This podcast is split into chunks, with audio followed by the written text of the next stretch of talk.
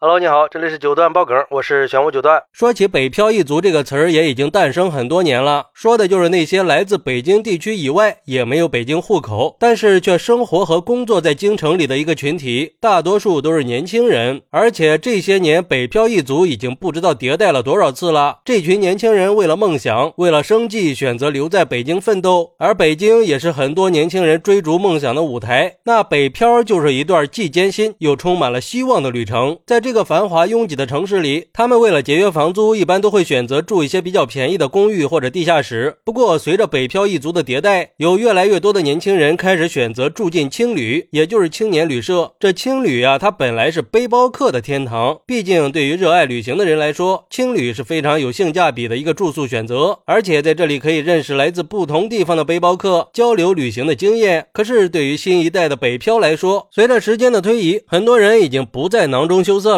有的甚至已经月入三万，还是选择长期住在青旅，就好像这常住青旅已经成了北漂族的一种与众不同的全新生活方式了。他们就好像已经放弃了传统的租房模式。当然，也有很多人会质疑这种选择，认为这是穷日子过惯了吧？可是，一个长期住在青旅并且月薪超过三万的年轻人表示，可以理解这些人的想法。毕竟，在大多数人眼里，月薪三万应该是可以过上相对舒适的生活了。但是，实际上，北京的生活成本是非常高。的房价更是让人望而却步。像他这样的北漂一族，想要在这里买房子安家，那真的是太难了。而且，其实住在青旅也是挺好的，可以认识更多的新朋友，有不同的人生经历。对于出门在外的人来说，这也是一种幸福了。另外，据一个开了多年青年旅社的老板娘表示，她打心底里觉得，这些来北京闯荡的长期住客，甚至比自己的亲儿子陪伴她还要多。有时候，真的就是既赢得了机会，也收获了朋友。但是，她也。也明白，青旅就是再温暖，对大多数来说，这里注定只是人生的一个驿站。等住客再一次收拾行囊，准备踏上下一站的路的时候，他难免也会有点不舍。他甚至会经常安慰自己，早晚会有这一天的。铁打的客栈，流水的客人。也就是说，这种新的生活方式，不只是让这些北漂们避免了高昂的房租，也让他们在心理上找到了归属感。他们已经把青旅当成了家呀。而对于新一代年轻北漂的这种全新生活方式，有网友就说了：其实长期住在青旅，给他们带来了更多的社交机会，而且在一个陌生的城市里，孤独感会让人觉得非常无助。而住在青旅里，可以结识到各种各样有趣的人。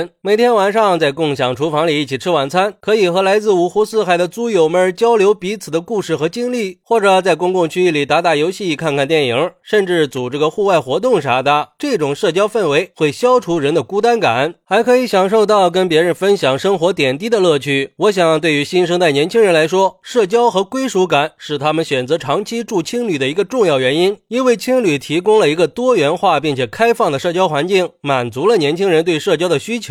不过，也有网友认为，这只能说明这一代年轻人的生活观念已经发生变化了。或者说，其实就是一种经济压力下的妥协。他们不再把买房、攒首付、还房贷、生孩子、换学区房作为生活的首要目标了，而是更注重生活质量和自由度了。他们愿意把钱花在体验生活、提升自我和追求梦想这些方面，而不是被房贷这种压力给束缚。这种生活方式的改变也反映出了年轻人对生活的态度。他们不再为了生活而活，他们是为了自己而活。他们追求的不是物质的拥有，但是这种生活方式是有问题的，很可能会导致房地产的崩盘，可能导致出生率会变成负数，这对社会的发展是会带来负面影响的。另一方面，住青旅也不是长久之计啊。虽然说热闹一点，但是个人空间和隐私都会受到限制。如果条件允许，还是应该考虑自己买房或者租房。不过，我倒是认为，年轻人不愿意学蜗牛一样生活也是挺好的。一旦背上了沉重的壳，就再也不能放飞自我了。说明他们活得更通透、更洒脱了。我曾经也是北漂一族，非常理解这些年轻人的这种选择。毕竟，并不是所有人都打算在北京定居的。漫长人生路，大部分人最终还是要走出这座城市，去寻找更广阔的天地的。虽然说月薪三万，选择长期住在青旅，听起来有些匪夷所思，但是有统计数据显示，二零二三年上半年，很多大城市的青年旅社需求量都在快速的上升，而且很大一部分的消费者都是月收入超过三万的年轻人。我想。想他们可能更看重的是社交便利和自由的生活方式吧，所以青旅才会成为他们最理想的居住选择。另一点就是对北漂一族来说，北京确实有非常丰富的资源和机会，但是同时也有很多让人不能承受的生活压力。虽然他们有相对比较高的收入，可面对高昂的房价和不断攀升的生活成本，他们还是会觉得焦虑和不安的。这时候，青旅不光是给他们提供了一个经济的住宿环境，也可以成为他们互相交流、学习和分分享资源的一个平台。他们可以在这里共同追求梦想，而且跟传统的公寓或者租房相比，青旅更灵活自由一些，也比较符合年轻人追求自由和冒险的心态。他们可以根据个人需求随时更换住处，体验不同的城市和文化，也不需要过多的担心租房合同和物业管理的束缚。在我看来，他们是用实际行动诠释了什么是坚持和热爱。他们选择把青旅当成家，就是表达了他们想继续追逐梦想的渴望，更让我们看到了年轻人在追求梦想的过程中，面对困境和挑战，还是会选择在逆境中展现出坚韧和勇敢。我想，在这个多元化和包容性的社会里，每个人都有权利选择自己的生活方式，只要这种生活方式可以给他们带来快乐。而长期住青年旅社就是新一代年轻北漂选择的生活方式之一，我们应该给予他们支持和鼓励，让他们可以继续为了梦想去拼搏奋斗。好，那你认为为什么有越来越多的年轻北漂开始选择长期居住在青年旅社了呢？快来评论区分享一下吧！我在评论区等你。喜欢我的朋友可以点个订阅、加个关注、送个月票，也欢迎点赞、收藏和评论。我们下期再见，拜拜。